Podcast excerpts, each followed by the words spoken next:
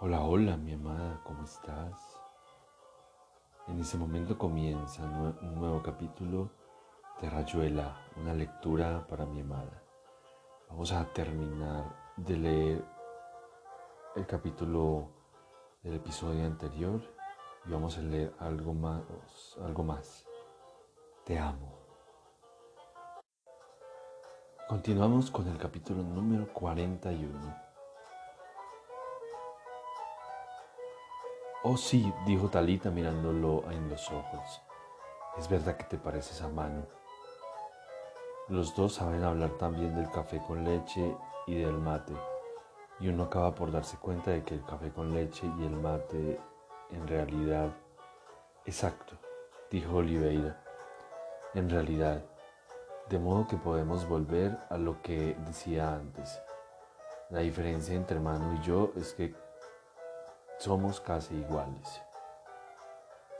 En esa proporción, la diferencia es como un cataclismo inminente. ¿Somos amigos? Sí, claro.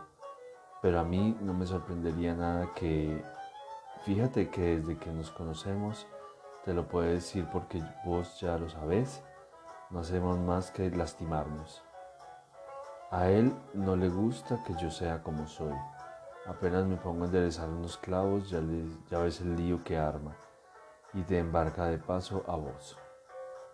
Pero a él no le gusta que yo sea como soy, porque en realidad muchas de las cosas que a mí se me ocurren, muchas de las cosas que hago, es como si se las escamoteara desde las narices. Antes de que él las piense, ¡zas! Ya están. Bang, bang se asoma a la ventana y yo estoy enderezando los clavos. Talita miró hacia atrás y vio la sombra de Traveler que escuchaba, escondido entre la cómoda y la ventana. Bueno, no tenés que exagerar, dijo Talita. A vos no se te ocurrirían algunas cosas que se le ocurren a mano. Por ejemplo, se te enfría la leche, dijo Gekrepten quejumbrosa. ¿Querés que te la ponga otro poco al fuego, amor? Hace un flan para mañana, aconsejó Oliveira. Vos seguí, Talita. No, dijo Talita suspirando. ¿Para qué? Tengo tanto calor y me parece que me estoy empezando a marear. Sintió la vibración del puente cuando Traveler lo cabalgó al borde de la ventana, echándose de bruces sin parar del nivel del antepecho. Traveler puso un sombrero de paja sobre el tablón. Con ayuda de un palo de plumero empezó a empujarlo centímetro a centímetro. Si se desvía apenas un poco, dijo Traveler, seguro que se cae a la calle y va a ser un lío bajar a buscarlo. Lo mejor sería que yo me volviera a casa, dijo Talita mirando penosamente a Traveler. Pero primero le tenés que pasar la hierba a Oliveira, dijo Traveler. Ya no vale la pena, dijo Oliveira. En todo caso, que tire el paquete, da lo mismo. Talita los miró alternativamente y se quedó inmóvil. A vos es difícil entenderte, dijo Traveler. Todo este trabajo y ahora resulta que mate más, mate menos, te da lo mismo. Ha transcurrido el minutero, hijo mío, dijo Oliveira. Vos te movés en el conjunto tiempo-espacio con una lentitud de gusano. Pensá en todo lo que ha acontecido desde que decidiste ir a buscar ese sandeado hippie japa. El ciclo del mate se cerró sin consumarse y entre tanto aquí su llamativa entrada la siempre fiel Gekrakte armada de utensilios culinarios. Estamos en el sector del café con leche, nada que hacerle. Vaya razones, dijo Traveler. No son razones, son mostraciones perfectamente objetivas. Vos tendés a mover en el continuo, como dicen los físicos, mientras que yo soy sumamente sensible a la discontinuidad vertiginosa de la existencia. En este mismo momento el café con leche irrumpe, se instala, impera, se difunde, se reitera en cientos de miles de hogares. Los mates han sido lavados, guardados, abolidos. Una zona temporal de café con leche cubre este sector del continente americano. Pensá en todo lo que eso supone y acarrea. Madres diligentes que aleccionan a sus párvulos sobre la dietética láctea reuniones infantiles en torno a la mesa de la antecocina, en cuya parte superior todas son sonrisas y en la inferior un diluvio de patadas y pellizcos. Decir café con leche a esta hora significa mutación, convergencia, amable hacia el fin de la jornada, recuento de las buenas acciones, de las acciones al portador, situaciones transitorias, vagos proemios a los que las seis de la tarde, hora terrible de llave en las puertas y carretas a los bus, concretará brutalmente. A esta hora casi nadie hace el amor. Eso es antes o después. A esta hora se piensa en la ducha, pero la tomaremos a las 5 y la gente empieza a rumiar las posibilidades de la noche. Es decir, si van a ir a ver a Paulina Singerman o a Toco Tarántola pero no estamos seguros, todavía hay tiempo. ¿Qué tiene ya que ver todo eso con la hora del mate? No te hablo del mate mal tomado, superpuesto al café con leche, sino lo auténtico que yo quería, a la hora justa, el momento de más frío. Y esas cosas me parece que no las comprendes lo suficiente. La modista es una estafadora, dijo que Krepten. ¿Vos te haces, los vestidos por una modista Talita? No, dijo Talita. Se da un poco de corte y confección. Haces bien, mija.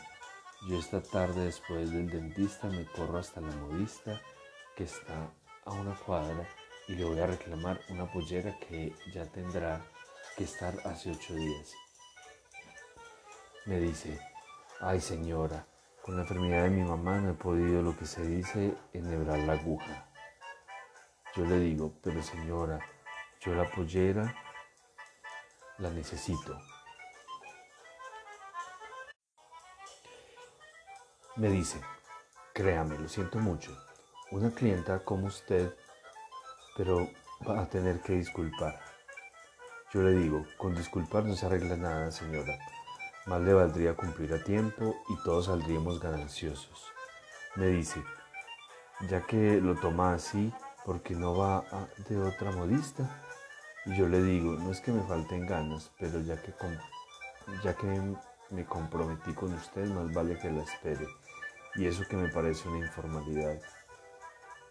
Todo eso te sucedió, dijo Oliveira. Claro, dijo Gekrekte, ¿no ves que se lo estoy contando a Talita? Son dos cosas distintas. Ya empezas vos. Ahí tienes, le dijo Oliveira a Traveler que lo miraba junto. Ahí tienes lo que son las cosas. Cada uno cree que está hablando de lo que comparte con los demás. Y no es así, claro, dijo Traveler. Vaya noticia. Conviene repetirla, Che. Vos repetís todo lo que supone una sanción contra alguien Dios me puso sobre vuestra ciudad, dijo Oliveira. Cuando no me juzgas a mí, te las agarras con tu mujer, para picarlos y tenerlos despiertos, dijo Oliveira.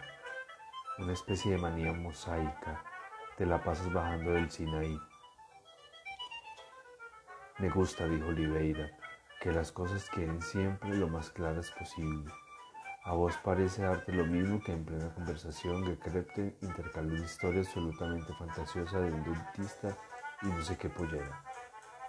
No parece darte cuenta de que esas irrupciones disculpables cuando son hermosas o por lo menos inspiradas se vuelven repugnantes, apenas se limitan a decidir un orden, a torpedar una estructura. como hablo, hermano? Horacio es siempre el mismo, dijo Gekrepten. No le haga caso, Traveler. Somos de una blandura insoportable, mano. Consentimos a cada instante que la realidad se nos huya entre los dedos como una agüita cualquiera. La teníamos ahí, casi perfecta, como un arco iris saltando del pulgar al meñique, y el trabajo para conseguirla, el tiempo que se necesita, los méritos que hay que hacer. SAS. La radio. Anuncia que el general Pisotel hizo declaraciones. Caput. Todo caput. Por fin, algo en serio, piensa la chica de los mandados. O está, o a lo mejor vos mismo. Y yo, porque no te vayas a imaginar que me creo infalible. ¿Qué sé yo dónde está la verdad? Solamente que me gustaba tanto ese arco iris como un sapito entre los dedos. Y esta tarde, mira, a pesar del frío, a mí me parece que estábamos empezando a hacer algo en serio. Talita, por ejemplo, cumpliendo esa proeza extraordinaria de no caerse a la calle. Y vos ahí y yo, uno es sensible a ciertas cosas. ¡Qué demonios! No sé si te entiendo, dijo Traveler. A lo mejor lo del arcoíris no está tan mal, pero ¿por qué sos tan intolerante? Viví y deja vivir, hermano. Ahora que ya jugaste bastante, venía a sacar el ropero de arriba de la cama, dijo Gekrepten. ¿Te das cuenta? dijo Oliveira. Quod era demostrando un pibe. Quod era, dijo Traveler.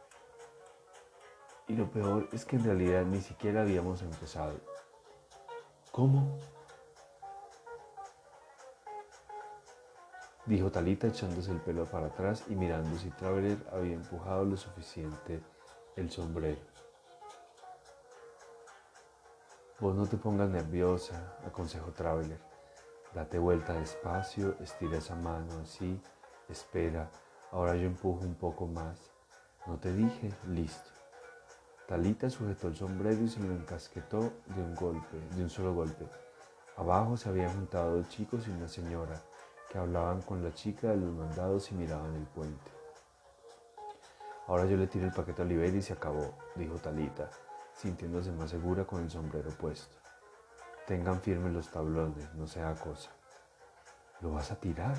dijo Oliveira, seguro que no lo embocas. Déjala que haga la prueba, dijo Traveler. Si el paquete se escracha en la calle, ojalá le peguen el melón a la de Gutusu, lechuzón repelente. Ah, vos tampoco te gusta, dijo Oliveira, me alegro porque no la puedo tragar. ¿Y vos, Talita? Yo preferiría tirarte el paquete, dijo Talita. Ahora, ahora, pero me parece que te estás apurando mucho. Oliveira tiene razón, dijo Traveler a ver si la arruinas justamente al final, después de todo el trabajo. Pero es que tengo calor, dijo Talita. Yo quiero volver a casa, mano. No estás tan lejos para quejarte así. Cualquiera creería que me estás escribiendo desde Mato Grosso. Lo dice por la hierba, informó Oliveira que Crepton, que miraba, miraba el ropero. ¿Van a seguir jugando mucho tiempo? Preguntó Gekrepten. Nones, dijo Oliveira. Ah, dijo Menos mal. Talita había sacado el paquete del bolsillo de la salida de baño y lo balanceaba de atrás a adelante. El puente empezó a vibrar y Traveler y Oliveira lo sujetaron con todas sus fuerzas. Cansada de balancear el paquete, Talita empezó a revolear el brazo, sujetándose con la otra mano. No hagas tonterías, dijo Oliveira, más despacio, ¿me oís? Más despacio. Ahí va, gritó Talita.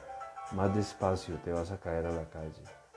No me importa, gritó Talita, soltando el paquete que entró a toda velocidad en la pieza y se hizo pedazos contra el ropero.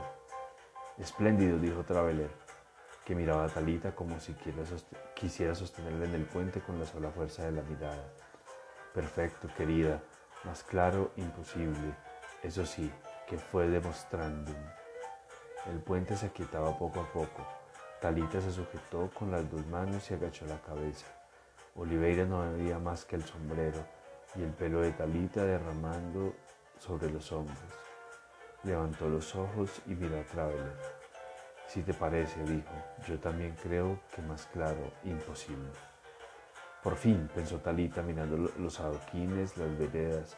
Cualquier cosa es mejor que estar así entre las dos ventanas. Puedes hacer dos cosas, dijo Traveler. Seguir adelante, que es más fácil, y entrar por lo de Oliveira. O retroceder, que es más difícil, y ahorrarte las escaleras y el cruce de la calle. Que venga aquí, pobre, dijo Gekrepten. Tiene la cara toda empapada de transpiración. Los niños y los locos, dijo Oliveira. Déjame descansar un momento, dijo Talita. Me parece que estoy un poco mareada. Oliveira se echó de bruces en la ventana y le tendió el brazo. Talita no tenía más que avanzar medio metro para tocar su mano. Es un perfecto caballero, dijo Traveler. Se ve que ha leído, leído el consejero social del profesor Maidana, lo que se llama un conde. No te pierdas eso, Talita. Es la congelación, dijo Oliveira. Descansa un poco, Talita, y franquea el trecho remanente. No le hagas caso, ya se sabe que la nieve hace delirar antes del sueño inapelable. Pero Talita se había enderezado lentamente y apoyándose en las dos manos, trasladó su trasero 20 centímetros más atrás.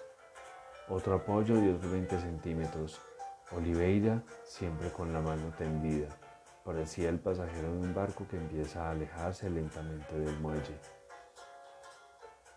Traveler estiró los brazos y calzó las manos en las axilas de Talita.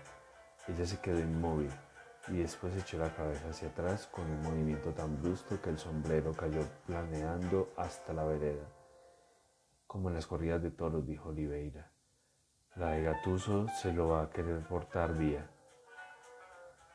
Talita había cerrado los ojos y se dejaba sostener, arrancar del tablón, meter empujones por la ventana. Sintió la boca de Traveler pegada a su nuca la respiración caliente y rápida. Volviste, murmuró Traveler, volviste, volviste. Sí, dijo Talita, acercándose a la cama. ¿Cómo no iba a volver? Le tiré el maldito paquete y volví.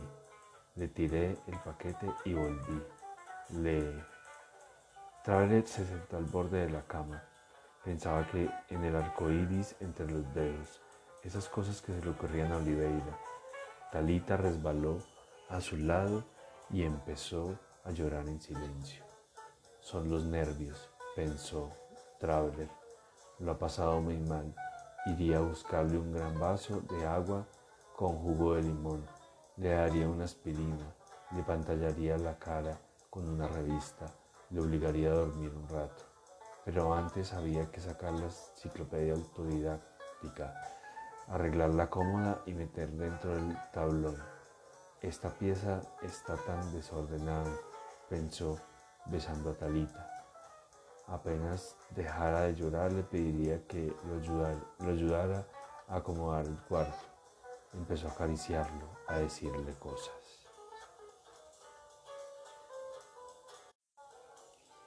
Bueno, aquí termina este capítulo de una lectura de Rayuela para mi amada. Espero te guste. Continuaremos en el próximo capítulo, terminaremos eh, este capítulo 41 de Rayuela. Te amo.